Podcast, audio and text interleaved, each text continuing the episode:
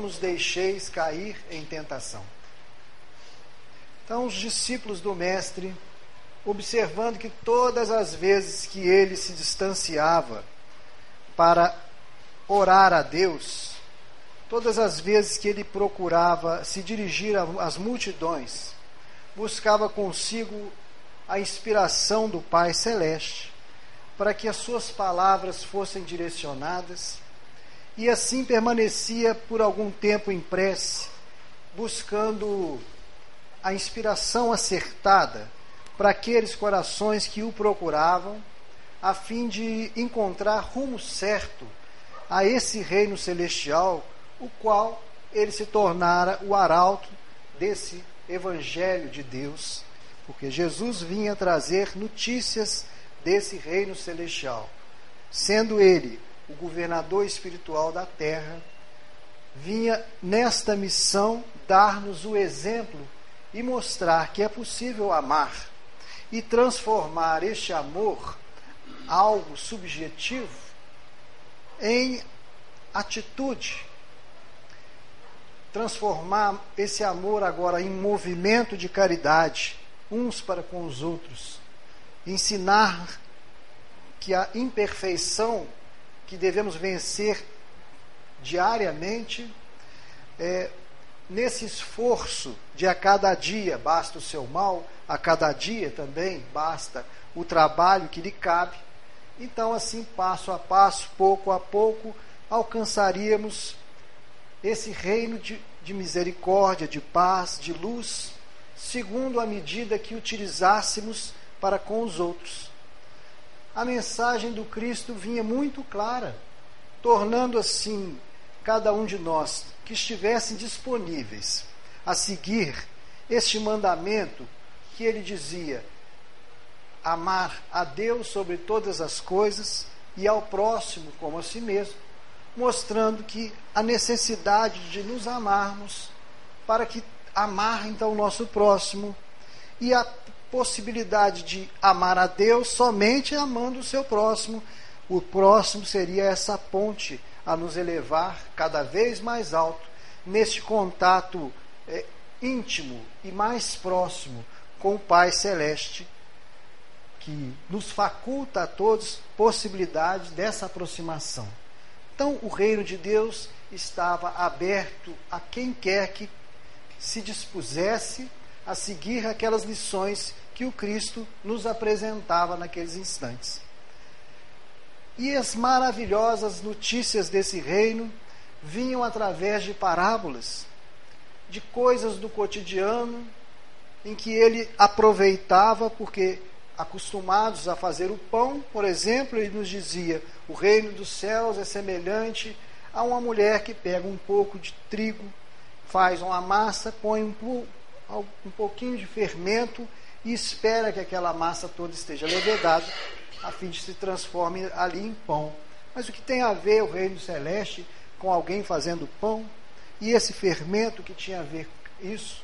Outra feita ele nos conta: o reino dos céus é semelhante a uma semente de mostarda, ou uma semente de milho plantada, surge a erva, surge a espiga. Posteriormente, o grão cheio dentro da espiga, mostrando-nos que a necessidade do reino dos céus iniciar dentro do nosso próprio coração, nessa possibilidade em que a natureza nos mostra uma evolução continuada. Dessa feita, compreender que cada, pelo esforço diário de cada um de nós, é que nós atingiremos essa perfeição ao qual Jesus nos diz: sede perfeito, como vosso Pai Celestial é perfeito, porque faz nascer o sol sobre bons e sobre maus, e faz descer a chuva sobre justos e injustos. Sede, pois, bons, sede perfeitos, como vosso Pai Celestial é perfeito. Somos todos convocados a esse trabalho. Muitos são chamados, poucos, porém, escolhidos, por que será? Porque pouca gente tem disposição e boa vontade para modificar as suas inclinações negativas, para afastar da sua mente os maus pensamentos, aquela corrente de vício que às vezes nos arrasta a um passado esquecido, porém vivo em nossa existência, esquecidos do passado, mas nas tendências nos falam diariamente deste passado. E quais os erros que nós cometemos lá atrás? O porquê de determinadas circunstâncias e situações da vida nos chamar tanta atenção? Fica a nossa reflexão a nos identificar nessas circunstâncias que nos chamam a atenção sobre os erros que nós já cometemos lá atrás. Por isso, determinadas situações de violência nos chamam a atenção, determinadas situações ligadas à malícia nos despertam o interesse. É preciso, pois, compreender quando os discípulos perguntam: Senhor, ensina-nos a orar.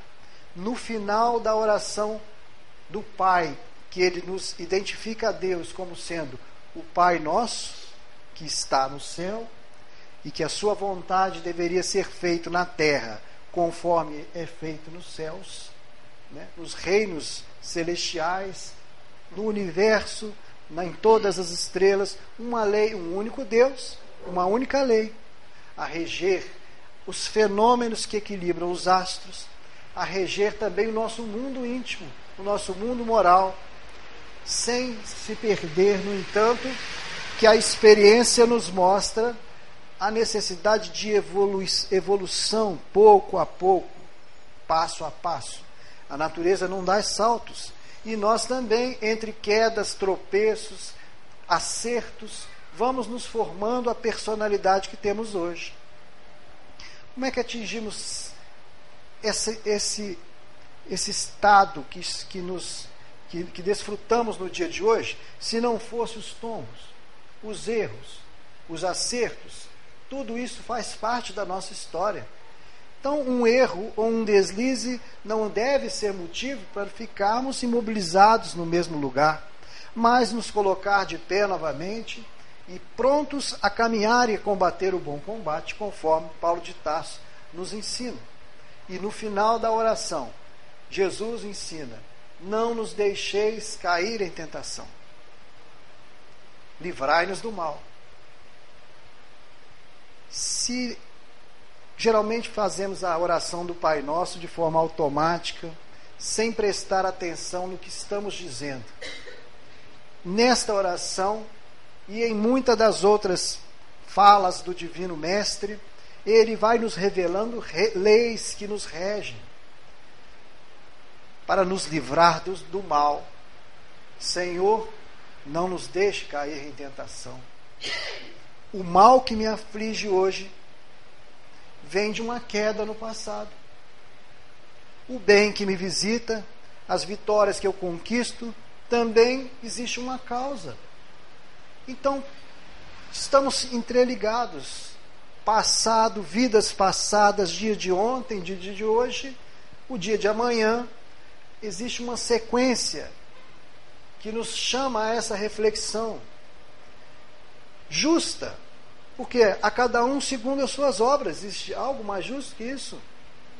Ainda mais justo ainda, com a medida com que medides, sereis também medido por essa mesma medida. Então, perdoai as nossas ofensas, assim como nós perdoamos a quem nos tem ofendido.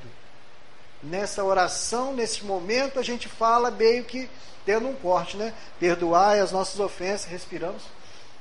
Assim como nós perdoamos, parece que não está ligado uma coisa com a outra, mas está ligado. Perdoai as nossas ofensas, assim como nós perdoamos a quem nos tem. Foi hoje a quem nos tem ofendido. Não nos deixeis cair em tentação. A do revide, a de pagar o mal com o mal. A de agir e pagar com a mesma moeda, a da vingança, guardar mágoa, livrai-nos do mal, falamos no final da oração, mas nós é que provocamos o mal em nós. Ninguém pode me fazer mal. Se alguém quer me fazer mal, eu não aceito esse presente. De quem é o presente então? Se eu não aceitei, volta com ele, né? Então não podemos entrar nas faixas negativas. Se pagarmos todo o mal com um bem, uma resposta positiva a alguém que nos fere, pouco a pouco essa moeda da maldade vai parar de circular no meio de nós. E vamos ter estabelecidos ainda no dia de hoje, segundo a boa vontade de cada um, uma mudança de paradigmas, uma mudança de atitude uns para com os outros, nos compreenderemos mais, porque somos brandos para conosco mesmo, mas muito duro com o semelhante que erra, que nos prejudica. Caiu ele em tentação, percebam. Assim como ele caiu, será que nós não poderemos cair também um dia desses?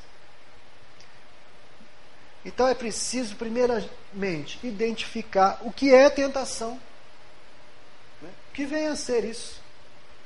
A igreja pintou nas telas o adversário, Satanás, o demônio, a tentação, o tentador, mas identificar a tentação como sendo um adversário da causa do bem. Já que ninguém consegue me ferir a não ser eu mesmo, Onde mora a tentação? Onde está a tentação? Fora de nós? Dentro de nós? Diz que o pecado mora ao lado. Cuidado. Se o próximo é o caminho que nos eleva a Deus, pelo bem que fizermos a Ele, às vezes a tentação também está bem próxima. Tão próxima que está dentro de cada um de nós.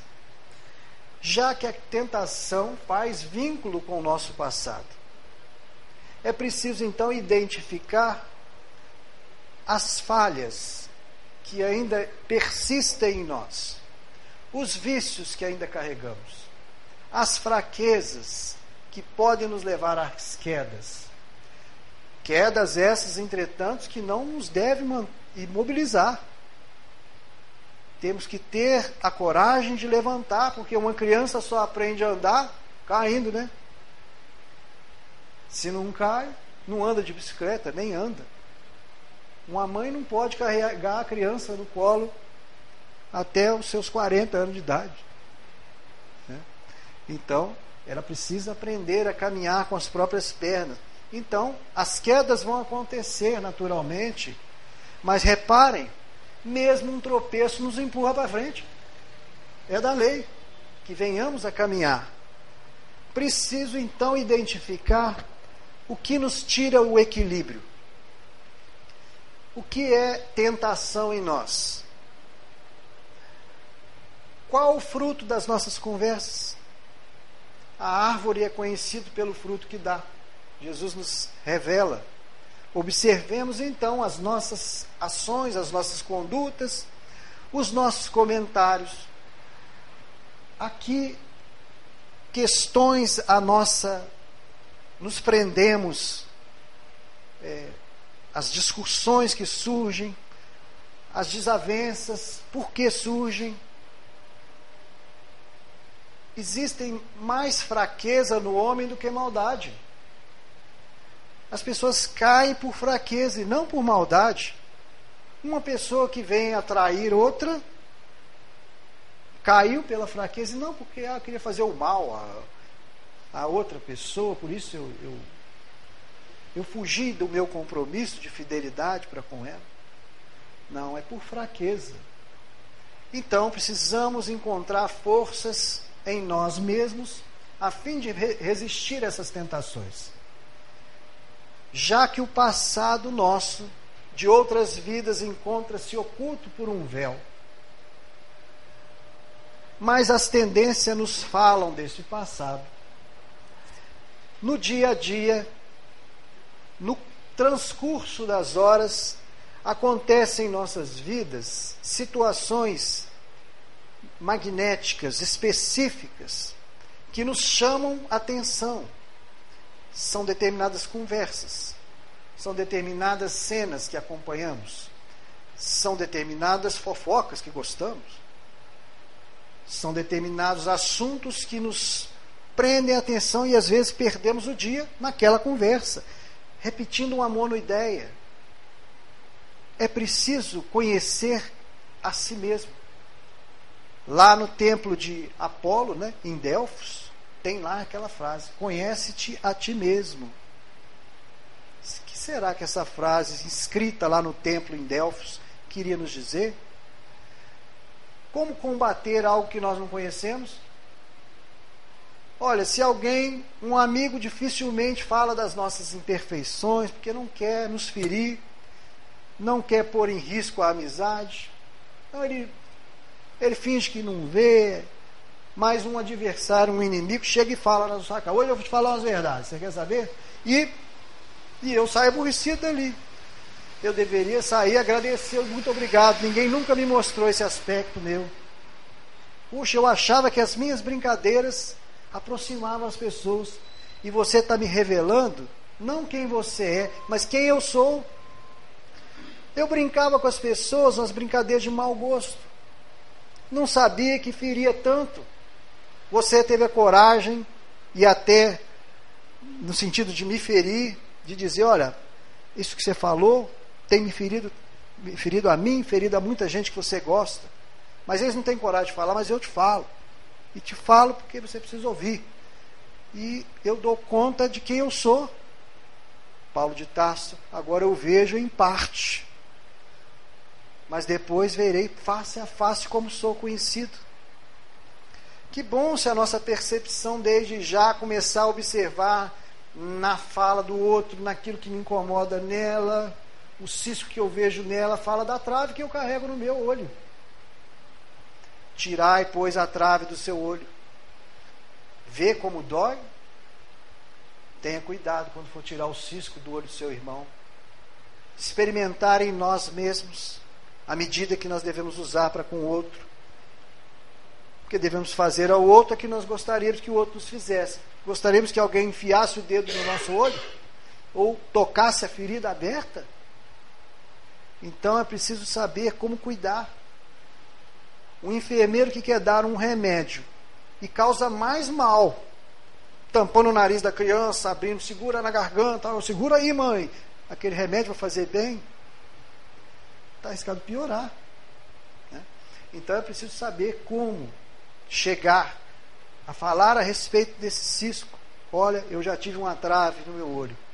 Eu percebo, nós, de uma forma muito branda e de, com muita bondade, auxiliarmos uns aos outros. Porque todos nós repetimos, é, mas eu sou imperfeito. Eu ainda sou muito imperfeito, mas sabedor disso, nós temos que ter a ciência que o outro também é, ué. E se o outro é imperfeito, algum dia ele pode me ferir. Assim como eu também posso feri-lo como nessa conversa que nós estamos falando, alguém nos aponta que uma brincadeira que eu achava que era brincadeira, na verdade tem ferido muita gente. E eu não dava conta disso. Mas porque eu tenho agora ouvidos de ouvir, olhos de ver. Porque Jesus me orientou a isso. Quem tem ouvidos de ouvir, ouça. Porque amai o vosso semelhante, semelhante só na aparência, porque tem dois olhos, duas orelhas, uma boca. Não Semelhante deve ser os problemas que ele também carrega. Semelhante aos teus. Afinal de contas, o acaso não existe, está escrito numa porção de carro aí. Leia Kardec. O Espiritismo nos revelou isso. Então, as, as pessoas que cruzam a nossa estrada chegam ao acaso. Não é possível que eu já convivi com todo mundo que eu encontrei, invadimos aldeias, fizemos massacres por aí. Não, o problema que aflige o coração dela pode ser o mesmo que aflige o meu. Eu não sei. Mas Deus sabe do problema dela e do meu. E me aproximou dela.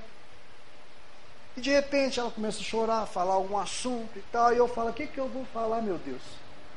O que, que eu vou falar sobre isso? Se eu também estou passando, se eu também luto todo dia com essa dificuldade. Um atendimento fraterno aqui em plena Rua Alto, descendo a Rua Alto, conversando sobre esse assunto. E eu falo: Senhor, me inspira que eu devo falar? Bom, se é teu semelhante, fala de ti mesmo, conhece a ti mesmo, fala a respeito das suas lutas, das suas dores, e de repente a pessoa, Puxa, deixa eu te dar um abraço. Você não sabe o bem que você me fez, você não sabe quantas questões você me respondeu. Alguém te falou da minha história? Eu falei, não, não, ninguém.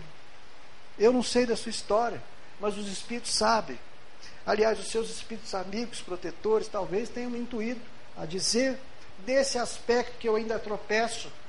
Todo tropeço nos empurra para frente. É assim mesmo, meus irmãos. Um cai, o outro levanta, amanhã somos nós caindo. Hoje nós passamos pela estrada de, Jerusalém, Jericó, tinha um homem caído. Deus fiz o papel do bom samaritano, graças a Deus. Amanhã pode ser eu caído nessa estrada. Por que não? Somos infalíveis? Nada nos, nos tira mais o equilíbrio? Poderemos ser nós caídos. E que bom se alguém nos estender a mão. Que bom se alguém nos estender compreensão. Que maravilha se alguém me falar de esperança de novo. Se alguém me falar de perdão. É preciso, pois, observar as circunstâncias do dia a dia, para que, identificando agora as fraquezas que ainda carregamos, porque nós tropeçamos vez por outra em mesmos, nos mesmos problemas. E caímos, e nos levantamos. Fala, quem está colocando esses, esses, esses tropeços na minha estrada, esses buracos? Não é possível. E aí a gente dá conta, peraí, eu estou tropeçando. É porque eu tenho, eu tenho andado meio fora da linha. O caminho não é esse. Eu estou buscando atalhos.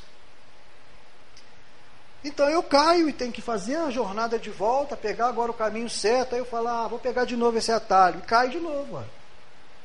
Então, é preciso ajustar o nosso GPS. Né? Para andar por este caminho de verdade na vida. Eu sou o caminho, a verdade e a vida. Andar por onde então? Andar com Jesus. Ninguém vem ao Pai se não for através de mim. Então, se nós, por uma infelicidade, ferirmos o outro com uma palavra, tenhamos a coragem de nos aproximar e falar: Olha, meu amigo, me desculpe, eu estava passando por um problema sério, eu te feri daquele dia, me perdoa. Pode ser que ele entenda, pode ser que ele diga: Olha, comigo erre uma só uma vez, você não me procure mais, passe do outro lado da rua. Até o dia em que ele venha cair no mesmo deslize, venha ferir alguém que ele também tenha algum sentimento de afeto e sinta, puxa, por que, que eu não compreendi meu, meu amigo naquela ocasião em que ele me pediu perdão? Agora estou passando pela mesma circunstância, porque a vida tem dessas coisas mesmo. Dia, noite, amanhece novamente o dia, noite, descansando, dormindo. Então, esse ciclo nos coloca novamente de frente a frente uns com os outros. Pessoas às quais nós ferimos. Deus é tão misericordioso e, e tão justo que faz com que nós, os, os desafetos do passado, às vezes, nos recebam no, no, no próprio lar para que entendamos que o amor cobre a multidão dos pecados. Se uma mãe abandonou seus filhos, tem eles novamente e agora desprovida de um, de um companheiro que possa lhe, possa lhe auxiliar na educação e no cuidado com aqueles filhos, tem que se dedicar com suor, com lágrimas, com sacrifício, para erguer de novo aquela criança a qual ela abandonou no passado. Ela não sabe e encontra às vezes uma certa rebeldia e resistência nesse filho, nessa filha. E ele não compreende, mas eu não preciso compreender, Senhor. Eu sei que está tá tudo certo do jeito que está. Eu vou colocar em prática somente o que o Senhor me disse. O amor cobra a multidão dos pecados. Eu vou me dedicar à minha existência, em nome do amor. Sacrificar a própria vida. Jesus sacrificou a própria vida em nome do amor e nós sacrificaremos a nossa em nome de um amor por um filho, por que não? Quem é que não está disposto a isso? Né? Esquecer sonhos, esquecer planos, para ver o sorriso no, no, no rosto do seu filho iluminado. Existe maior alegria para um pai, para uma mãe que isso? Então, quando alguém fala bem de um, de um filho para nós, que somos pai, mãe, melhor do que fizesse um elogio para a nossa pessoa, porque através, elogiando ela, sentir-nos-emos honrados. Puxa, honrai a vosso pai e a vossa mãe. Está lá este mandamento. Sabedor das nossas imperfeições, das nossas fraquezas, que vez por outro caímos, a necessidade de perdoar, para ser perdoados, entenderemos que a frase de Jesus, buscai e achareis, não, não é simplesmente dita num contexto para enriquecer uma parábola que ele iria contar, não.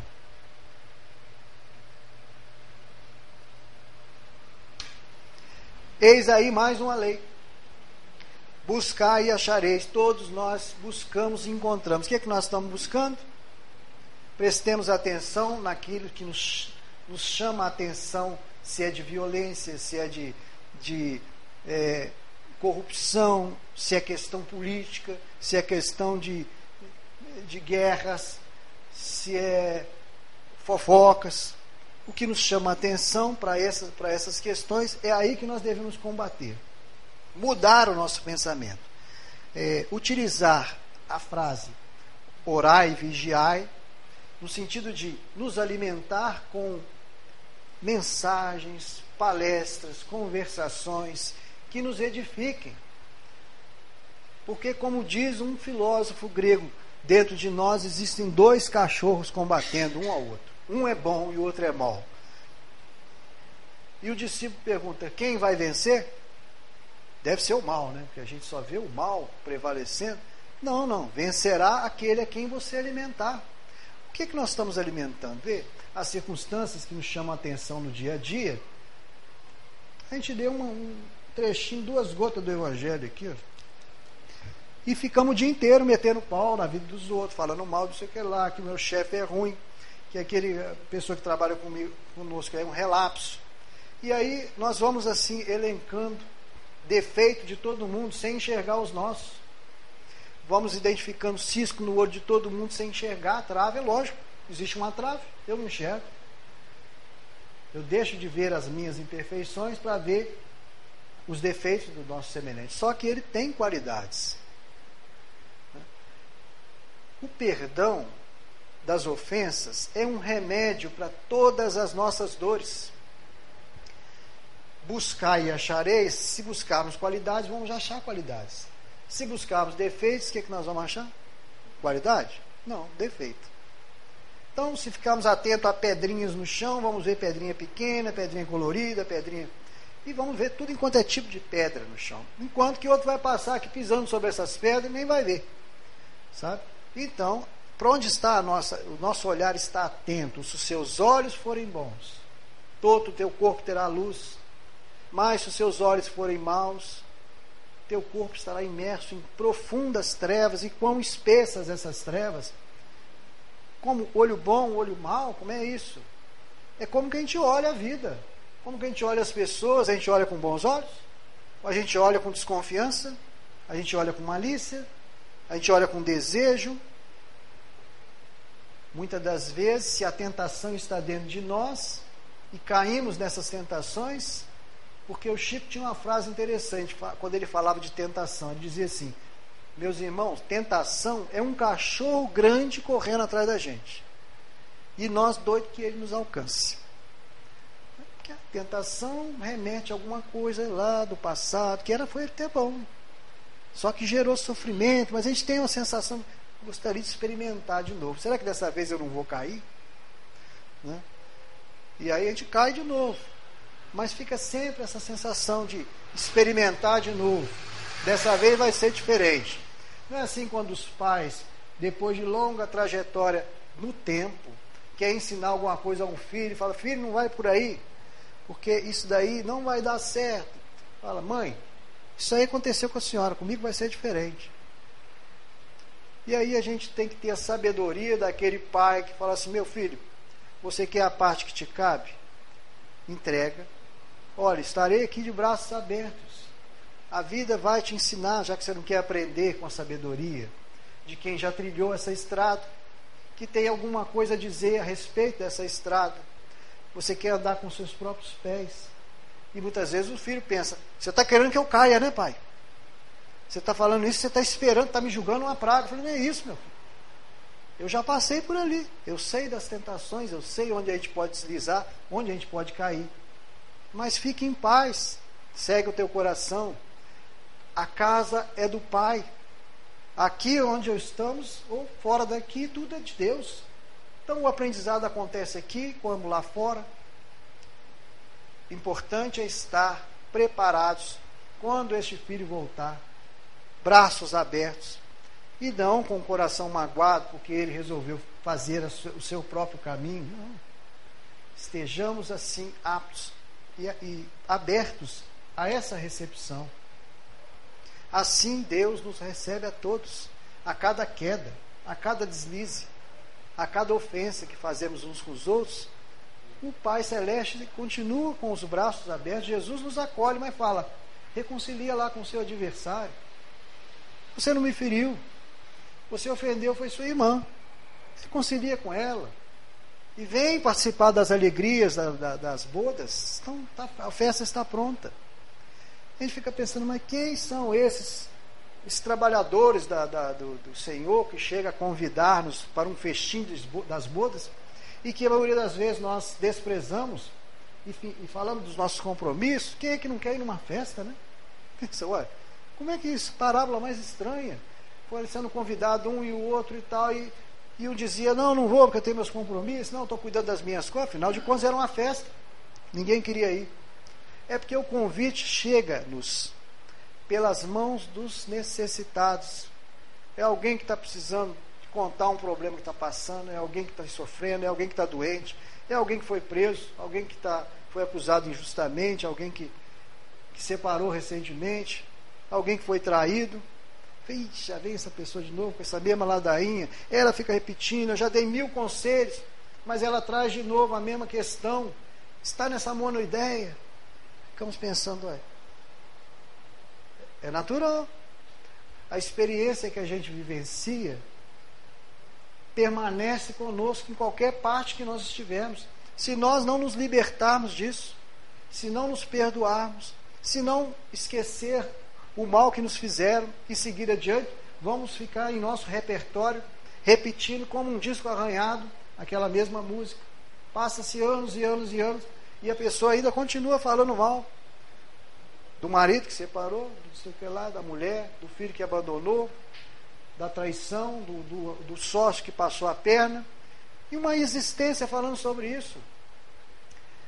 Aí quando a gente vê histórias na reunião mediúnica, de um espírito que suicidou e fica repetindo aquela mesma cena, aquele mesmo problema, está preso àquela circunstância, quando atentou contra a sua própria vida, num paralelo, em menor escala. Nós não carregamos também monoideias que fica se repetindo se nós não encontrarmos o perdão. Né? Perdoar, seguir a lei. É essas recomendações que damos nas reuniões mediúnicas meu irmão, você está tanto tempo preso nisso. Venha conosco. Saia dessa, dessa, desse sofrimento todo. Não, mas eu não estou sofrendo. Você não percebeu ainda, mas está sofrendo. Olha quanto tempo se passou e quanto tempo você está preso nisso daí. A pessoa que te, que te feriu já está em outra. Deu sequência. Mas então é isso que eu não, eu não, não posso admitir. É, ela me feriu e continua bem. Olha, mas você está sofrendo e magoado porque ela está bem? Olha, a justiça cabe a Deus, não, é, não é a nós. Nós não vamos ser colocados numa arquibancada para ver o outro colher frutos do mal que ele te fez. As boas obras e as obras ruins é um acerto que nós temos que fazer entre nós e o Pai Celestial. A cada um vai receber a sua obra, frutos da sua obra. Que bom se nós pudermos nos perdoar uns aos outros e não cair na tentação do revide. Porque se nós formos misericordiosos, encontraremos misericórdia para conosco, para com as nossas deficiências, para com as nossas, os nossos tropeços e nossos erros. Imaginemos uma circunstância. essas monoideias, assim como quando nós identificamos elas, combatemos elas, mudamos a postura, mudamos de conduta, os nossos credores do passado, a quem nós ferimos, também nos observam esses deslizes. E já que a obsessão simples, o fanatismo, a subjugação é também um processo crescente, percebe? O reino dos céus é semelhante a uma erva tenra, que cresce, uma espiga e até o grão cheio dentro da espiga, também as ligações de vingança começam em pequenas, uma aproximação, uma rebeldia, um eu não levo desaforo para casa, né? uma resposta na ponta da língua, e assim a coisa vai tomando vulto, e daqui a pouco eu e esse companheiro agora que me cobra e diz: Olha, eu já te dei muita coisa, eu já estive agora, você vai fazer o que eu quero. E pronto, anulada a minha vontade, para que se faça a vontade desse. Como se desvincular isso daí? Se não pelo perdão. Então é preciso mudança de postura e de atitude para que possamos nos desvinculando desses consórcios que nós fizemos aí no passado. Porque eles ficam atentos na monoideia, naquilo que nós repetimos, na nossas, naquilo que nos atrai, naquilo que nos leva à queda. É preciso vencer isso. Uma pessoa que cometeu um deslize e feriu alguém carrega consigo um complexo de culpa. E como vencer essa culpa? Se nós somos duros com o nosso semelhante,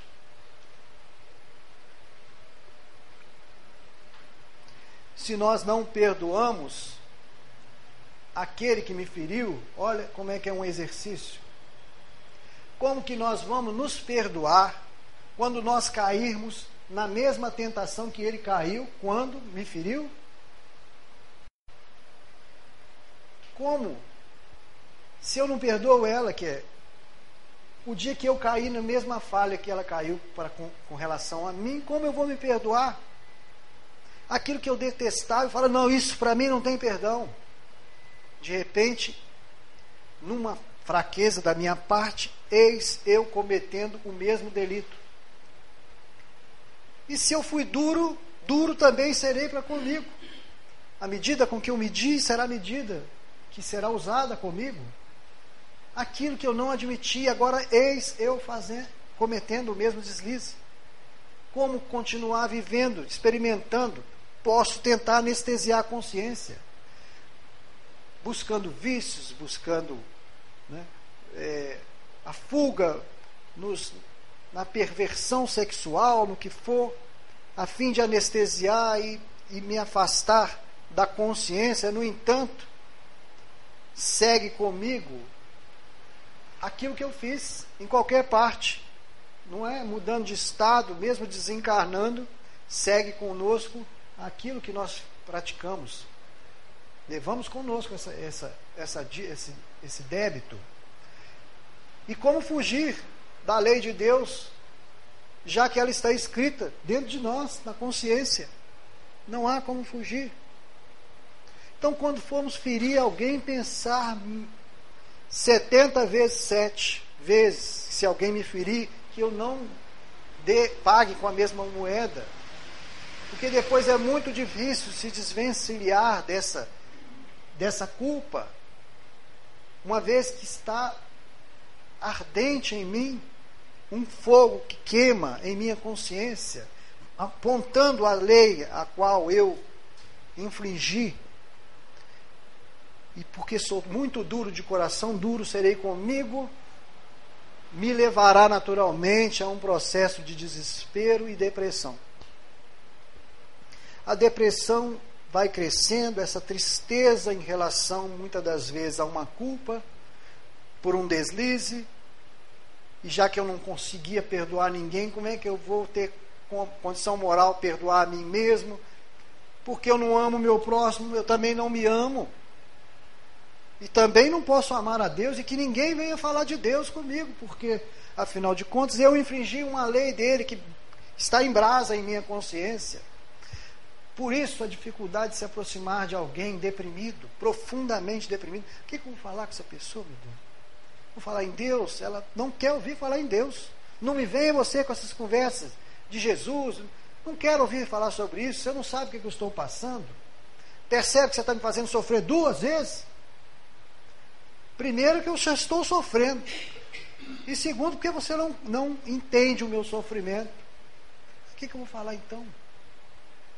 Perdido nesse labirinto que é qual a depressão, nas sombras, nos, nos, onde uma pessoa se apresenta neste local, é preciso buscar em Jesus o caminho para atingir o coração dela. Onde estiver seu tesouro, aí estará seu coração. O que essa pessoa gosta? Talvez ela goste de cuidar de cachorro. Eu falo, poxa, podia estar dando uma cesta básica lá no Dom Pedro, cuidando de cachorro. Viria o coração dela. Eu queria me aproximar, afastei ela quilômetros de distância. Então, puxa, São Francisco de Assis chamava os animais de irmãos. É preciso que alguém cuide dos animais, isso é uma missão sua. Todos nós, como Jesus disse, os pobres tereis sempre convosco. A mim, no entanto, tenho, tenho eu, estou eu convosco por algum tempo. Então, se, você, se o seu coração está em cuidar dos animais, ou em cuidar das plantas, falemos, puxa, mas que planta linda, que vaso maravilhoso. Você cuida assim com tanto carinho, aí está o coração dela. Eis que o semblante se ilumina novamente. Você gostou mesmo? Eu vou te mostrar o meu jardim. Olha as flores que eu planto. Então, por ali nós vamos encontrar-lhe novamente o seu coração, falando daquilo que é caro para ela. Muitas das vezes não é caro para nós. Mas precisamos valorizar aquilo que tem valor para a pessoa que se encontra em profunda depressão. E quando a gente faz uma declaração dessa, eu também gosto de animal. Eu também gosto de cachorro, mas que bom que você cuida desses bichos. Que bom que você cuida dos gatos. Que bom que você compra ração ali e alimenta os cachorros de rua. Que bom que você tem essa essa caridade, um, um animalzinho desse atropelado na rua, eles deixam para morrer. Você vai e paga o veterinário. Mas que coração bom você tem. Então, quando a gente encontra o coração, a riqueza dessa pessoa, aquilo que ela dá valor, eis aí o coração dela. O caminho que nós conseguimos aproximar, valorizando o que tem valor para ela, nós encontraremos de repente alegria, ponto de inflexão, onde ela ainda tem algo que aprende nessa vida. E muitas das vezes a gente encontra, fala, você não sabe, esse jardim que eu cultivo é a única coisa que me mantém vivo. Eu não tenho mais esperança, nem nada me agrada mais nessa vida, a não ser cuidar dos bichos ou cuidar das plantas. Então, é esse o caminho e o desafio para cada um de nós. Descobrir qual o tesouro do nosso irmão. Não querer olhar para ele com, os, com as lentes que são próprias nossas, a experiência que nós temos e aquilo que nos agrada. Eu gosto de música. Eu vou falar com alguém que não gosta de música, vai ficar um assunto chato. Eu tenho que entender o que, que a outra pessoa gosta para encontrar o coração dela, está ali vibrante. E dali, para iluminar toda a sua vida, o foco tem que começar dali. Nós encontraremos. E assim, muitas das vezes, tiraremos essa pessoa de um processo de profunda depressão em razão de uma culpa, de um erro, de um deslize, de um problema que nós desconhecemos, mas Deus sabe. Nós não, não estamos na vida uns dos outros para ficar investigando. Ah, por que, que a fulana de tal é, sofre tanto? Por que, que ela tem essa depressão? Por que que... Não, estamos na vida uns dos outros para identificar o tesouro um do outro, valorizar esse tesouro um do outro, trazer Lázaro, saia do, do, do sepulcro, levantar paralíticos. Quantas pessoas paralisadas à nossa volta, às vezes dentro de casa, hein? sem vontade de viver. Mas eu não entendo porque que ela está desse jeito. Ora, procura o tesouro dela, fala desse tesouro, levanta e anda novamente. é tomar novo gosto pela vida, entender o amor cobrindo a multidão dos, dos pecados e dos erros que nós cometemos. Daí para frente, ver, quando Jesus curava, a primeira coisa que ele dizia: tenha bom ânimo, os teus pecados estão perdoados. Ou depois de, de curar uma pessoa, dizer: vai e não tornes a pecar. E o pecar, naturalmente, é o cair, cometer erros. Busca ser forte. Como? Seja forte.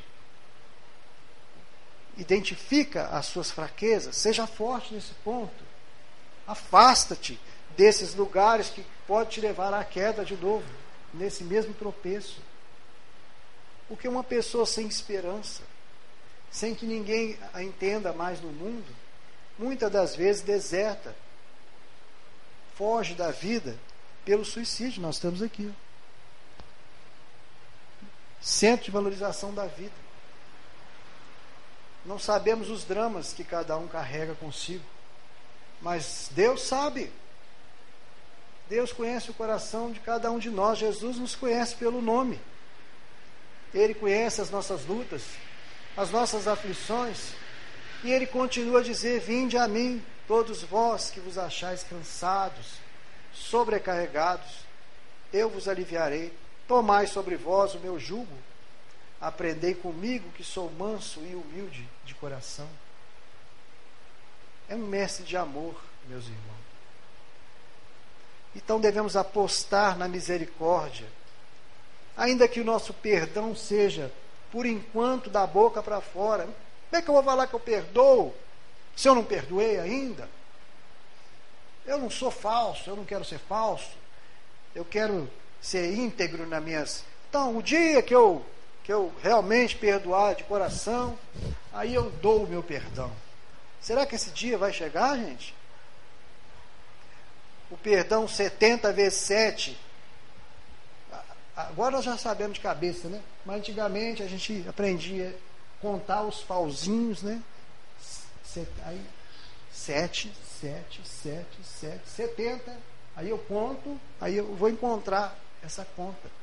Então, o perdão ainda não, não está tão assim puro em nosso coração, mas lembremos-nos, o reino dos céus começa de pouco em pouco.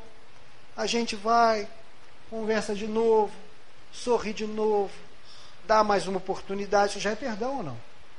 respeita a opinião, não entra em contenda à toa, porque o nosso verbo é luz. E a luz se apaga, uma chama de vela pode iluminar quilômetros de trevas, e muita gente vem através daquela luminosidade. Mas se essa luz, se essa chama entrar em contenda, um leve sopro de vento apaga. Então, o nosso verbo tem que ser para iluminar a quem estiver necessitando. Mas muitas das gente, pessoas vão querer ouvir a nossa palavra para iniciar uma discussão, fugir dela, fugir dessa discussão. Meu amigo, vai com Deus, que Deus te abençoe nos seus propósitos, nos seus ideais. A natureza não dá salto, mas as árvores crescem. Então, meus amigos, para que a gente possa compreender essa mensagem, para nos livrar do mal, é preciso estar em oração e vigilância para não cairmos nas tentações, essas mesmas que estão intrinsecamente dentro de nós. Por isso, os Espíritos falam: é, conhecereis o verdadeiro Espírita pelo esforço que ele faz por vencer as suas más tendências, as suas más inclinações. É nesse esforço que nós vamos caminhando e aqueles que ainda não conseguiram perdoar, vamos fazer o exercício diário. A compaixão há de tomar os nossos corações. E pouco a pouco nós vamos percebendo que as pessoas mudam, assim como nós mudamos. E que nós estamos no mundo para nos auxiliar mutuamente uns aos outros. Eu gostaria, antes de terminar, fazer a leitura de uma mensagem eu gostaria de ler porque é tão linda essa mensagem, eu posso me perder se eu for declamar. E hoje nós tivemos uma notícia lá no meu serviço que um companheiro suicidou-se. Suicidou. Né? Então, essa mensagem que eu vou ler aqui, da psicografia do Chico, que chegue até ele onde estiver, para que ele entenda que ao lado do Departamento da Justiça de Deus, existe também o da misericórdia. Depois de ter passado muito tempo sobre os quadros sombrios da crucificação no Calvário, Judas, o traidor do Cristo, agora cego no além, estava solitário e profundamente triste. Era triste também a paisagem, o céu se mostrava nevoento. Cansado de remorso e sofrimento, sentou-se e as lágrimas brotaram quente de seus olhos melancólicos. Naquele instante, nobre mulher, vinda de planos superiores, envolta em celestes esplendores, que ele quase nem consegui, sequer conseguia perceber, chega e afaga-lhe a cabeça do infeliz. Em seguida, num tom de carinho profundo, quase em uma oração, ela diz: Meu filho, por que choras? Por acaso não sabes? Responde o interpelado, claramente transtornado: Sou um morto-vivo. Matei-me e novamente estou de pé, sem consolo, sem lar, sem amor, sem fé. Não ouviste falar de Judas, o traidor? Fui eu quem aniquilei a vida do Senhor. A princípio, julguei poder fazê-lo rei, mas apenas lhe impus sacrifício, martírio, sangue, cruz. E em flagelo e aflição, eis que a minha vida se reduz agora, nobre senhora. Afasta-se de mim, deixa-me padecer nesse inferno sem fim nada me perguntes. Retira-te, pois nada sabes do remorso que me agita. Nunca penetrastes minha infinita dor, assunto que lastino unicamente meu. No entanto, a nobre dama calma respondeu: Meu filho, eu sei que sofres, eu sei que lutas, sei a dor que te causa remorso que te escuta. Venho apenas falar-te que Deus é sempre amor em toda parte. E acrescentou serena: a bondade do céu jamais condena. Venho como mãe buscando um filho amado. Sofre com paciência a dor e a prova. Terás em breve uma existência nova. Não te sintas sozinho ou desprezado. Judas interrompeu e bradou rude, irritado: Mãe? Não quero ouvir falar de mãe. Depois de me enforcar num galho de figueira, para acordar na dor, sem poder fugir à verdadeira vida, fui procurar o consolo nos braços da minha mãe. A minha pobre mãe teve medo dos meus sofrimentos e expulsou-me depressa. Por favor, não me fales de mães, nem me fales de amor. Sou apenas um solitário e sofredor. Ainda assim, disse a dama docemente: Por mais que me recuses, não me altero. Eu te amo, meu filho. Eu quero te ver feliz. Terás, filho, o coração banhado pelas águas do esquecimento, numa nova existência de esperança. Eu te levarei e te conduzirei ao regaço de outra mãe. Pensa nisso e descansa. E Judas, naquele instante, como quem esquece a própria dor, ou como quem desgarra de pesadelo atroz, perguntou: Quem és que me fala assim, sabendo-me traidor? És divina mulher irradiando amor ou anjo celestial envolto em luz? No entanto, ela olha frente a frente, respondeu simplesmente: Meu filho, Eu sou Maria, sou a mãe de Jesus. Que Jesus nos abençoe e que possamos ter a coragem de seguir a nossa estrada, levantando os corações cansados do caminho e levando esperança a quem cruzar os nossos passos, porque o mandamento que Jesus nos trouxe é somente um: amar a Deus sobre todas as coisas e ao próximo como a si mesmo.